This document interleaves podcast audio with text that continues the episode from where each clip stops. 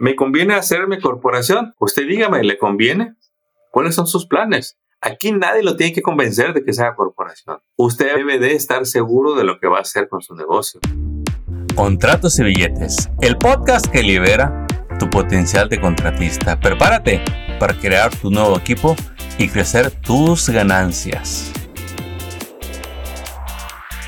Bueno, bienvenido a este nuevo podcast de Contratos y Billetes. Tu servidor Armando Eresbay. Bueno, hoy te quiero platicar de un tema que la verdad no pasa de moda y es de tu negocio a la hora de registrarlo, a la hora de operar. ¿Cómo es que te conviene tener tu negocio registrado? Y depende mucho de tu industria, de tus ventas, de tus metas sobre. Pero vamos dejando claro, ya lo he hablado en otros episodios, en varios videos, eh, de que lo conveniente es que registres el negocio y te asesores con un contador, con un abogado, con un preparador de impuestos que se especialice en negocios. A la hora de registrar un negocio, la opción más sencilla es registrarlo como un DBA, DBA, Doing Business As. Eso lo haces en la oficina del condado. En la misma ventanilla que una persona va a pedir una licencia para matrimonio en el condado, en esa misma ventanilla usted va y registra su negocio. ¿Qué le van a pedir? Pues su identificación, el nombre del negocio y sus datos de contacto. Este trámite le va a llevar 15 a 20 minutos y le van a dar una hojita que es con un sello del condado, con su nombre, con el nombre del negocio y ese es el registro oficial de su negocio. Posteriormente le van a indicar que haga una publicación en una en un periódico local como parte del proceso. Luego usted con esa hoja se puede ir a, su banco a que le hagan su cuenta de negocio. Seguramente le van a ayudar a procesar el IN, EIN, el, el número de impuestos del negocio. Mire, quizá todo este trámite le lleve media hora registrarlo y media hora en el banco. Se hace muy rápido. Es práctico. Le va a costar alrededor de 200 dólares entre los dos costos, 250. Si usted vende poco, si sus ganancias, digamos que son al año 20 mil, 30 mil, tener un DBA esté bien, quizá venda 80 mil dólares, pero de ganancias le queda más 30 mil, un DBA está bien, ¿sí? Ahora, técnicamente con esto usted tiene su negocio registrado y le puede asignar los seguros correspondientes que vaya a ocupar para el negocio. ¿Como cuál? Como el General Liability, el poner los vehículos a nombre de su negocio, el poner los seguros de negocios para los vehículos comerciales. Si tiene empleados, los puede hacer a través de el registro de negocio EIN. También les va a poner el Workers Compensation y todo a nombre del negocio. También se le aconseja que vaya a la ciudad donde opera a sacar el permiso de la ciudad, que son dos registros diferentes. Pero si usted me dice, Armando, yo ya vendo más, yo tengo varios empleados, yo vendo 200 mil, Armando, yo paso los 50 mil dólares en ganancia, ahí es donde ya le conviene tener una corporación. Ahora, ¿cuál corporación le conviene? Vamos a hablar de la LLC.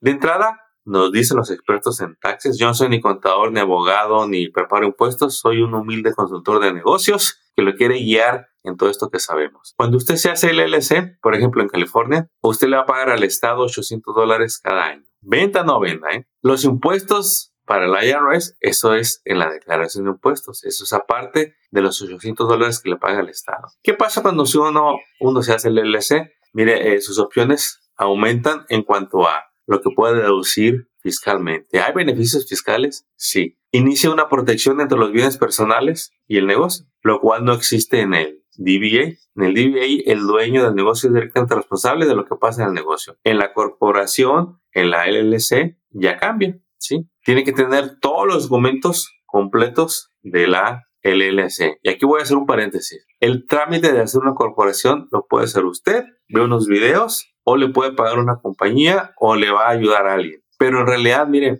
lo que le aconsejo que haga es que se lo encargue a una compañía que se dedique a sacar corporaciones. A veces pasa que alguien te ayuda, te cobra barato, qué sé yo, eh, es alguien de tu confianza y te a la hora de entregarte tu corporación, pues te dio unos documentos ahí sueltos y te dijo, mira, con esta hojita, que es el número de impuestos del negocio, el EIN, Employer Identification Number, con ese vas a abrir tu cuenta de banco y ahí vas tú emocionado, contento, feliz a abrir tu cuenta de banco. El asunto es que quizá te registró la corporación, pero no te hizo todos los documentos. Lo ideal es que tú tengas algo que se llama libro corporativo, el cual contiene, dependiendo del estado donde estés, de 5 a 7 documentos, que son los que componen una corporación. El EIN, los artículos de incorporación, los bylaws, las minutas y otros documentos. El libro corporativo es una cajita roja por lo regular, donde ahí van todos los documentos y ese tú lo vas a conservar y le vas a dar mantenimiento día a día. Cada año su mantenimiento cada dos años, su mantenimiento.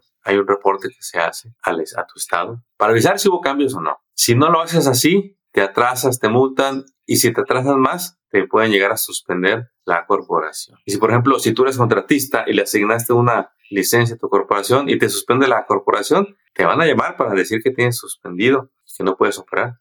Entonces, asegúrate de que alguien te explica tus obligaciones y los beneficios. Y es tu obligación averiguarlo, asesorarte con alguien, decirle, oye, ¿qué tengo que hacer yo con mi corporación? Porque no luego se llevan sorpresas. Me la suspendieron, eh, me cobraron recargos, llevo cinco años sin pagar nada y aparte que está suspendida tengo mucho que pagar y no sabía. Luego los impuestos, fíjate que voy con la misma persona que me lo hacía cuando era un DBA, cuando era empleado y pues resultó que te hizo las cosas mal porque no sabe de corporación. No vayas con alguien que te va a ayudar a ver si le sale bien asegúrate que esa persona sabe de corporaciones. Si tú ya estás en, mira, me ha tocado ver en casos en que venden uno o dos millones y son DBA, pagan mucho impuesto. Cuando se cambia la corporación, todo cambia. Ahora, ¿es la LS la más popular? Sí, es la más, es la más popular. ¿Es la que todo el mundo ocupa? No. Hay tres, la LLC, la C y la S. Ninguna es mejor que otra. Simplemente cada una está diseñada para diferentes necesidades. Por ejemplo, si, usted, si ya me vendes algo sustancioso, quizá la LLC ya no sea la que tú ocupas. Quizá ya ocupas una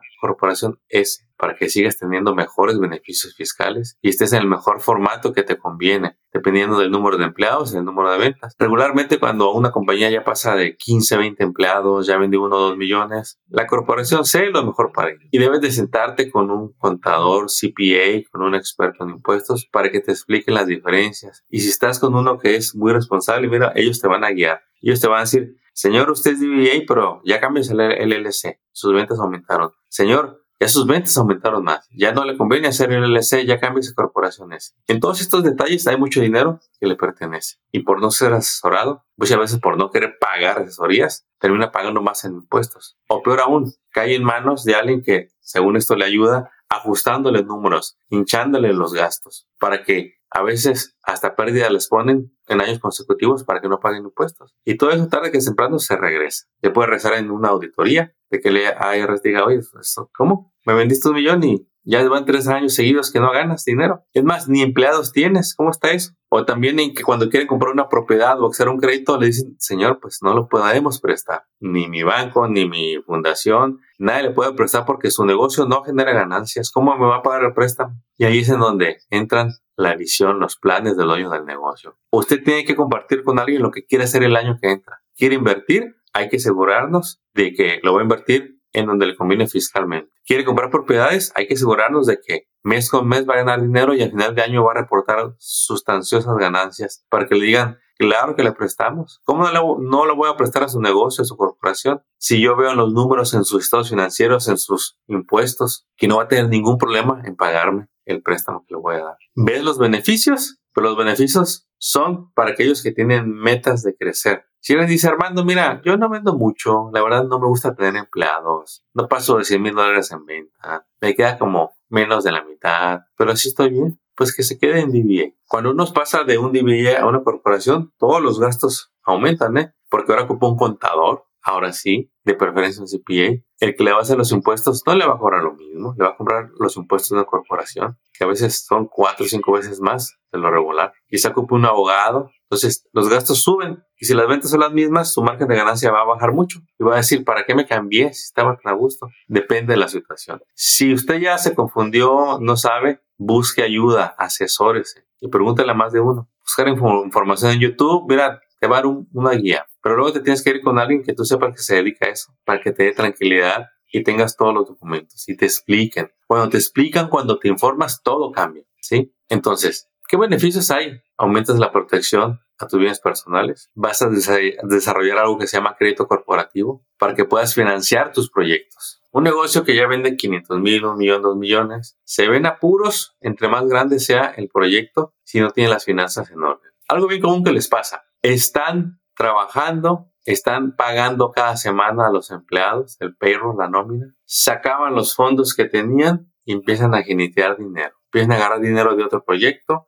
empiezan a sacar de los gastos, de los ahorros personales para los gastos del negocio y luego es un despapay. Ni se, ni pagan el dinero que prestaron. ¿Por qué? Por no tener financiamiento. Resulta que el cliente sí te paga, pero luego se tarda 30, 60, hasta 90 días en pagarte después de que acabaste el proyecto. Y los pagos cada semana no perdonan. A tus empleados, ¿por qué les va a importar si te pagaron o no? Si ellos ya hicieron su trabajo y quieren su pago. Y es ahí donde viene el financiamiento de tu negocio. Tú tienes buenas finanzas, tú reportas ganancias, Mira, quizá empieces con un préstamo o con líneas de crédito de 5 mil dólares. Con el tiempo, conforme lo uses y cumplas con los compromisos de saldarlas, el día de mañana vas a tener créditos de 50 mil, 100 mil, 200 mil, 9 millones, 1 millón, dependiendo de tu volumen de ventas. Es cuando, así como personalmente desarrollaste tu crédito personal, desarrollas el crédito del negocio. Toma tiempo, por una vez que lo tienes, ya eres financiado. Ya no, ya no te va a estresar que no recibes el pago. Sabes que te van a pagar. Entonces utilizas, por ejemplo, la línea de crédito que te dieron de 30 mil dólares para pagar cada semana, para pagar el equipo. Y cuando te llega el cheque, la cubres y luego la vuelves a usar. Eso te va a dar tranquilidad, te va a reducir el estrés. Algo que nos platican, que cuando alguien va a pedir prestado, aparte de tu línea de crédito, de tu tarjeta de crédito, y yo no soy, no trabajo en banco, pero es lo que me comparten. Es bien diferente cuando llega la empresa, incluso traes tus reportes financieros y ahí dice cuánto pagas de perro y tú demuestras que tienes a todos tus empleados en perro, tus 10, 15 empleados. Las posibilidades de que te presten aumentan y la cantidad que te van a prestar también aumenta. Todo esto es parte de desarrollar el crédito corporativo, de saber los beneficios, de sentarte con tu preparador de impuestos que sabe de corporaciones para que te ayude a hacer la estrategia. Luego va a llegar un año en que tú, tú dices, la compañía está muy bien, está creciendo, de hecho el año que entra no ocupo comprar nada, ya lo tengo todo, los equipos, ya te compramos una propiedad a nombre del negocio y no ocupo invertir. Las ganancias que te van a quedar sean 100 mil dólares, 500 mil dólares de ganancias, no de ventas. Ahí es donde vas a ocupar asesoría para decir cómo voy a mover este dinero. Porque si te quedas con él o lo dejas en la compañía o te lo pagas a ti, lo único que va a pasar es que vas a pagar los impuestos de esas ganancias. No tiene nada de malo, excepto que si eres guiado, te van a a guiar para que sepas dónde poner ese dinero para que fiscalmente te beneficie, o sea, que pagues menos impuestos o nada. Para eso necesitas a alguien que tenga una certificación de asesoría para inversiones. Invertir en propiedades es algo muy común y queremos que lo hagas porque es parte de formar tu riqueza, es parte de diversificar tu futuro, tu retiro, tu legado. Regresando al punto, ¿me conviene hacerme corporación? Usted dígame, ¿le conviene? ¿Cuáles son sus planes? Aquí nadie lo tiene que convencer de que sea corporación. Usted debe, de estar seguro de lo que va a hacer con su negocio. Usted debe de convencerse a sí mismo, educándose, guiándose, asesorándose. Ya deje de confiar en el contador, deje de confiar en el preparador de impuestos, deje de confiar en el abogado, deje, no le pregunte a los compadres. Usted infórmese con ellos, prepárese, entienda el tema y hasta que no le quede un buen entendimiento, tome decisiones. Eso es lo que pienso que es lo mejor para usted, pero usted tiene la última palabra. Al final usted sabe que puede correr el negocio como le dé la gana. Eh, vea la diferencia. Hay gente, dueños de negocios, que les encanta manejar el efectivo. El efectivo no tiene nada de malo. Lo malo es que no lo reporten. Luego se atrapan ellos mismos. Negocios que hablo con ellos, que venden un millón de dólares, manejan mucho efectivo, pagan en efectivo erróneamente, no está bien. Y les pregunto, ¿cómo está tu vida? Y resulta que no tienen ahorros, no tienen casa, no tienen propiedades, no les alcanza, deben e insisten en seguir manejando efectivo. Así como pues, si no te funciona y te resistes al cambio, creo que no hay nada que hacer por ti. Pero si tú tomas la decisión de decir, quiero hacer el cambio, pero ocupo que me guíen, ya sabes qué hacer. Tenle paciencia al proceso, que no se hacen de la noche a la mañana, pero de un día a otro tú ya tomas la decisión de capacitarte, de cambiar, de buscar ayuda. Compañero, tu negocio vale mucho, aprende a protegerlo. Si ya me vendes, si ya tienes empleados, si ya vives de ahí, qué mejor que aprendas a protegerte a ti, que te protejas. ¿Quién, ¿Quién está libre de algún accidente, de alguna demanda? Lo importante es que tú te prepares para el futuro, que tú digas, ¿no? Si algo pasa, mira, ya tengo todos los seguros del negocio para que se encarguen del incidente y yo seguir laborando. Yo me entreno, me, me capacito, no nada más yo como dueño, sino a mis empleados también. Mis supervisores, gracias a ellos que mi negocio crece.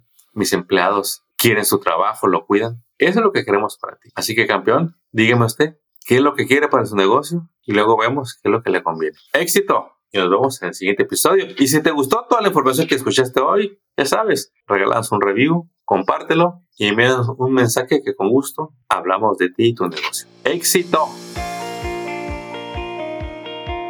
Acabas de escuchar Contratos y Billetes. Esperamos que hayas encontrado inspiración y estrategias útiles para triunfar en tu industria, como el roofing, pintura, drywall, landscape, cocinas, baños y todo en construcción y mantenimiento.